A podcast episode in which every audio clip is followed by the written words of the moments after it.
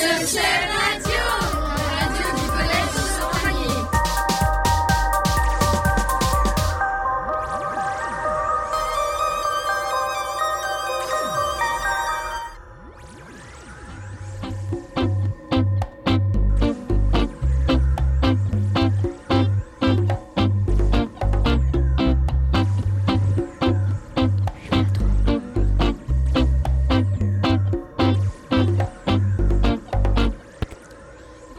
chers auditeurs.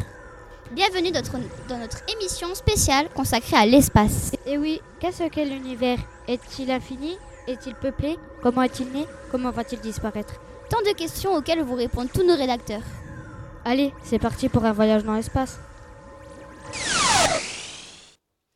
On débutera avec l'interview de notre spécialiste Héloïse. Elle répondra à tout ce que vous avez toujours voulu savoir sur l'espace. Ensuite, un micro-trottoir présenté par Abel et Pauline qui ont interviewé des élèves pour savoir s'ils croyaient aux extraterrestres. Suivi par une interview de Monsieur le Papa sur l'infini de Johanna et Aurélie. Et pour finir, une bibliographie sur l'espace vue par Azeline. Et tout ça sur Radio Schulcher, alors ne changez pas de fréquence. Bonjour les 6e 3, vous avez récolté des questions sur la vie dans l'espace. Elles paraissent farfelues, mais en fait, elles posent de vrais problèmes sur l'univers. Faites-nous voyager sur Mercure en nous faisant écouter votre interview. On écoute tout de suite. Bonjour Madame l'astronaute, fait-il chaud ou froid dans l'espace? Dans le vide de l'espace, impossible de mesurer de température s'il n'y a pas de matière pour emmagasiner de la chaleur. Mais si tu es exposé à un objet un certain temps, sa température varierait en fonction des rayonnements qu'il reçoit. Le plus froid serait atteint dans les endroits les plus éloignés de toute étoile et dans les plus vides de matière, moins 70 degrés. Au contraire, plus près d'une source de chaleur, la température grimperait jusqu'à plusieurs milliers de degrés. Autour de la Terre, c'est pareil. Suivant de l'exposition de l'objet aux rayons du soleil, sa température peut atteindre 135 degrés en plein soleil et descendre jusqu'à moins 60 degrés quand il se retrouve dans l'ombre. Jusqu'où les hommes sont-ils allés? Le premier homme à sortir de l'atmosphère est le russe Louis Gagarin qui a, avec son vaisseau Vostok, le 12 avril 1961. Lors de sa révolution autour de la Terre, qui a duré 1h40, il s'est éloigné jusqu'à 327 km. Mais les hommes qui sont le plus éloignés de la Terre sont les passagers de la mission Apollo 13. Le 15 avril 1970, ils se sont retrouvés à une distance de 40 171 km, tandis qu'ils survolaient la fâche cachée de la Lune. Au total, près de 550 hommes et femmes ont séjourné dans l'espace, pour la plupart pour des missions orbitales à environ 400 km d'altitude. Parmi eux, 24 Américains sont allés jusqu'à la Terre et la moitié d'entre eux ont marché dessus jusqu'à la Lune, pardon. Comment se prépare-t-on physiquement? Pour conserver une bonne condition physique, l'astronaute pratique plusieurs heures de sport par semaine.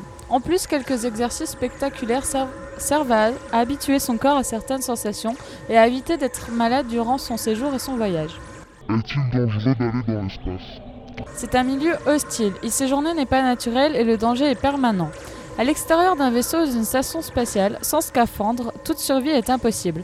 Le vide le vide règne, les températures sont extrêmes, les rayons du soleil et, des étoiles ne sont plus filtrés par l'atmosphère, des météorites se déplacent à des vitesses vertigineuses.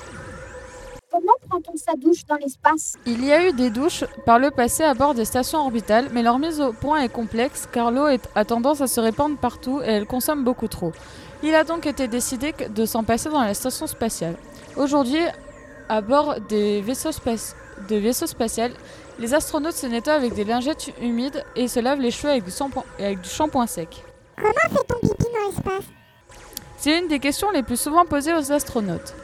Ils ont une petite cabine avec, une avec des toilettes sans eau, équipées d'une cuvette d'une dizaine de centimètres, trois fois moins, plus, moins grand que sur la Terre. Et elle est dotée d'un système d'aspiration.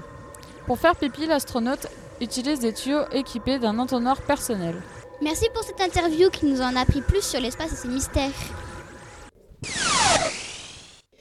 Salut, vous allez nous envoyer sur Uranus en nous faisant part de votre micro-trottoir.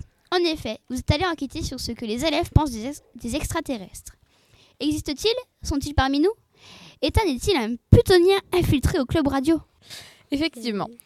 Nous avons demandé à certains élèves de notre collège s'ils croyaient aux extraterrestres, puis nous leur avons demandé de justifier leur réponse. Beaucoup ont répondu que non, car s'il existait une vie extraterrestre, nous nous en serions déjà rendus compte. Les autres nous ont dit qu'ils y croyaient, car il n'y a aucune raison pour que nous soyons seuls dans l'univers. On l'écoute tout de suite. Bonjour, euh, est-ce que vous croyez aux extraterrestres? Non. Pourquoi Bah parce qu'en fait, euh, sur Terre, il y a plein... Bah en fait, euh, dans l'espace, il y a plein, plein, plein de planètes.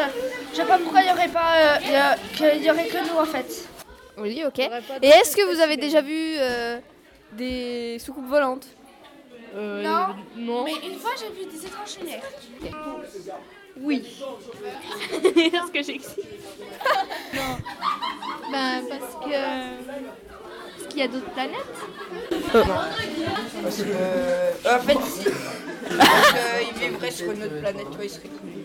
Euh, oui, mais c'était que des bonbons. non, non. Non. Non. Parce que. On n'a jamais vu. Euh, non. Parce que ben, j'en ai jamais vu. Bah, ça, ça dépend c'est quoi, faut voir c'est quoi d'abord. Merci. Quand on voit les réponses, on peut se demander si certains élèves ne seraient pas des extraterrestres. N'est-ce pas, Ethan? Merci pour ce micro-trottoir sur ce que croient les élèves. Continuons notre périple en nous rendant sur Mars avec un interview de Monsieur le Papa sur l'infini. Cet enseignement souvent dans la Lune, cet enseignant souvent dans la Lune, prétend être un fin connaisseur des mystères de l'univers. Bonjour Johanna et Aurélie. Alors, cette interview? Bonjour. Alors, euh, très bonne interview avec Monsieur le Papa qui nous a bien fait rire. On l'écoute Bonjour, donc euh, on vient vous poser des questions euh, sur euh, l'infini. Donc, euh, on voudrait savoir euh, ce que, euh, l'in- si l'infini existe. Alors déjà, bonjour. Je vous remercie infiniment de me poser des questions. Euh, L'infini, eh ben, par définition, c'est une, une notion qui est plutôt mathématique que physique, puisqu'en physique, on mesure, donc il y a une limite. Euh, L'infini, c'est un concept, c'est-à-dire euh, on l'applique principalement à l'univers, en se disant que l'univers n'a pas de fin. Donc, euh, qu'est-ce que l'infini? L'infini, c'est ce qui se termine pas. Euh, Comment peut- peut-on le définir? Bah, c'est difficile de le définir parce que pour définir quelque chose, on a besoin de la, de l'entourer, de la définir, de la, bah, de la voir en entier. C'est-à-dire, par exemple, je peux définir une main parce que je peux regarder une main en entier, et là, c'est difficile puisque par définition, je ne peux pas saisir. Voilà, je ne peux pas saisir l'infini dans son ensemble. C'est quelque chose dont, c'est une chose dont je fais partie. Pour moi, définir l'infini, c'est comme si vous demandiez à un globule rouge de définir ce que c'est que le corps humain. Pour lui, ce serait très dur. Quelle est votre définition de l'infini? Ma définition de l'infini? Ma définition de l'infini, moi je reprendrai la définition de Hubert Reeves qui disait Si vous voulez savoir ce que c'est que l'infini, regardez la bêtise humaine. Est-ce que l'espace est-il infini d'après vous? Euh, L'univers, il est en expansion. Ça paraît bizarre, hein, puisque c'est l'univers, il n'y a rien d'autre. Et donc, on- pour le comprendre, on se demande s'il y a quelque chose autour. Il est en expansion, donc pour l'instant, il est fini. Mais les physiciens ne sont pas d'accord dessus, puisqu'évidemment, personne ne peut être à la limite pour dire il est fini. C'est assez compliqué à comprendre parce qu'on imagine quelque chose qui grandit dans une autre chose. Mais là, c'est comme si tout grandissait. Et qu'est-ce qu'il y a autour de tout? L'infini, en fait, ça, ça nous oblige à nous poser la question de qui nous sommes, où est notre place dans l'univers. C'est pour ça que c'est compliqué, c'est pour ça que ça donne le vertige. Merci beaucoup. Merci à vous. Merci d'avoir interviewé Monsieur le Papa sur l'immensité qu'est l'univers. Mais que reviendra-t-il sur Terre, ce professeur? Bonjour Azeline Avec sa bibliographie, nous nous rendons sur Vénus. Si vous avez envie de lire et de vous documenter sur tous les phénomènes de notre galaxie, c'est la spécialiste. Bonjour Bonjour. Alors, euh, bah, je vais vous présenter des livres qui parlent de l'espace. Les Docudéments, bah, c'est un roman en fait qui apprend plein de choses. euh, donc il y a plusieurs sujets et il y a aussi l'espace qui est dedans. Enfin, il y a plusieurs euh, sujets. Et ça apprend quoi sur l'espace? Ben, ça apprend, c'est plus pour, euh, pour ceux qui savent, euh, qui, qui connaissent pas trop, parce que du coup, le héros, il apprend les choses en même temps qu'eux. Au début, il sait rien sur l'espace, et à la fin, il, il, en, il en sait pas mal. Mais surtout sur euh, tout l'espace Oui, c'est un peu, c'est, oui.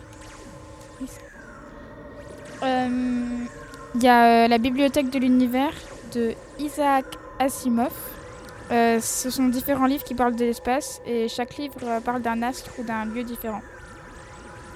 Il y a l'encyclopédie Gallimard Jeunesse du ciel et de l'espace. Euh, ben là par contre il y a plein de choses dedans, c'est c'est un très grand livre. Euh, Mon atlas de l'univers c'est plus pour l'observation. Et il y a aussi le livre du soleil ou de la lune. Et ces livres ils parlent de la mythologie, de la religion, des arts, des sciences et, et de l'histoire par rapport euh, à la lune ou au soleil. Et tu les as lus tous ces livres? Oui. Merci Azeline. Nous vous donnerons les références sur le site du collège, bien sûr. Et voilà, c'est déjà la fin de notre merveilleux voyage. On va doucement redescendre sur Terre. Et on va vous dire à bientôt pour une prochaine émission. Au revoir. revoir.